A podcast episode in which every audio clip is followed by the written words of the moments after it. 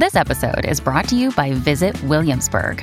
In Williamsburg, Virginia, there's never too much of a good thing. Whether you're a foodie, a golfer, a history buff, a shopaholic, an outdoor enthusiast, or a thrill seeker, you'll find what you came for here and more. So ask yourself, what is it you want? Discover Williamsburg and plan your trip at visitwilliamsburg.com. Mom deserves the best, and there's no better place to shop for Mother's Day than Whole Foods Market. They're your destination for unbeatable savings, from premium gifts to show-stopping flowers and irresistible desserts. Start by saving 33% with Prime on all body care and candles. Then get a 15-stem bunch of tulips for just $9.99 each with Prime. Round out Mom's menu with festive rosé, irresistible berry chantilly cake, and more special treats. Come celebrate Mother's Day at Whole Foods Market. Le rugby est-il un sport dangereux? Merci d'avoir posé la question.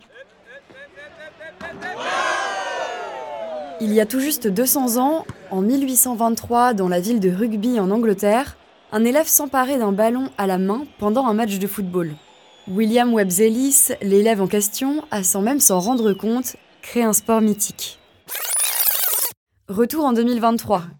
Le 8 septembre s'est ouverte la dixième Coupe du Monde de rugby tous les yeux sont rivés sur la France qui accueille cet événement sportif planétaire.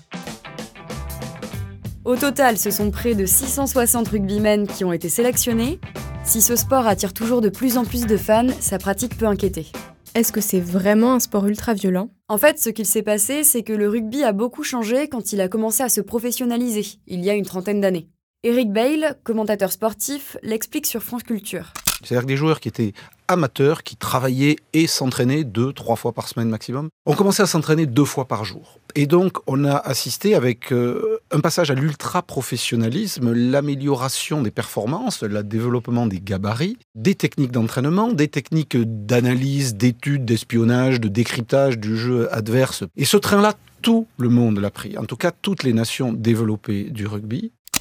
D'après le British Journal of Sport Medicine, le poids des joueurs à la Coupe du Monde de rugby a augmenté de près de 7 kilos, et ça en seulement 20 ans, de 1987 à 2007. Concrètement, avant, le corps des joueurs était plus différent. Aujourd'hui, ils ont certes pu faire du rugby leur métier, mais avec un entraînement plus intense. Leur musculature a augmenté et les joueurs ont des gabarits nettement plus imposants. Après, ça reste un sport de confrontation. Et on remarque aussi qu'avec le temps, les joueurs évitent moins leurs adversaires et donc les collisions. Et est-ce qu'il y a des séquences de jeu plus à risque? Comme n'importe quel sport de contact, certaines pratiques mettent à rude épreuve la santé des joueurs. On pense par exemple au plaquage, alors le terme est plutôt visuel, mais au cas où, un plaquage c'est l'action de mettre au sol un joueur porteur du ballon. Et comme son nom l'indique, c'est rarement fait avec douceur. De la même façon, il y a la mêlée. C'est cette phase dans le rugby à 15 où pour sanctionner une faute mineure, 8 joueurs de chaque équipe se mettent face à face et se lient pour se disputer le ballon. D'après le World Rugby Passport, la propension aux blessures de la mêlée a été déterminée comme la plus élevée de tous les événements de contact étudiés. En l'espace de seulement 18 mois, entre mai 2018 et janvier 2019, 4 joueurs français sont morts des suites d'un match de rugby. Ce drame a appuyé le fait que le rugby devait évoluer pour ne pas mettre en danger la santé des joueurs. Et est-ce qu'il y a des nouvelles règles depuis? Depuis ces accidents, le sport a évolué. D'après l'équipe, désormais, à chaque prise de licence, les joueurs et les joueuses devront obligatoirement cocher une case pour renforcer l'engagement individuel à la sécurité et au respect des règles. Mais concrètement, pour garantir la sécurité des joueurs, le rugby a encore du travail. Philippe Chauvin, père de Nicolas Chauvin décédé après un plaquage en 2018, a témoigné au micro de France Bleu.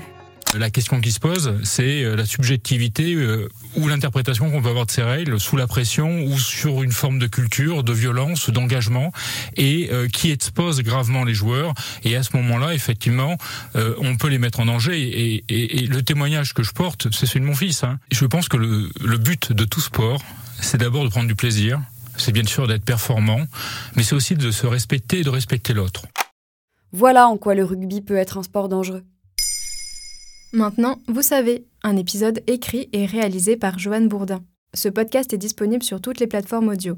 Et si cet épisode vous a plu, vous pouvez également laisser des commentaires et des étoiles sur vos applis de podcast préférés.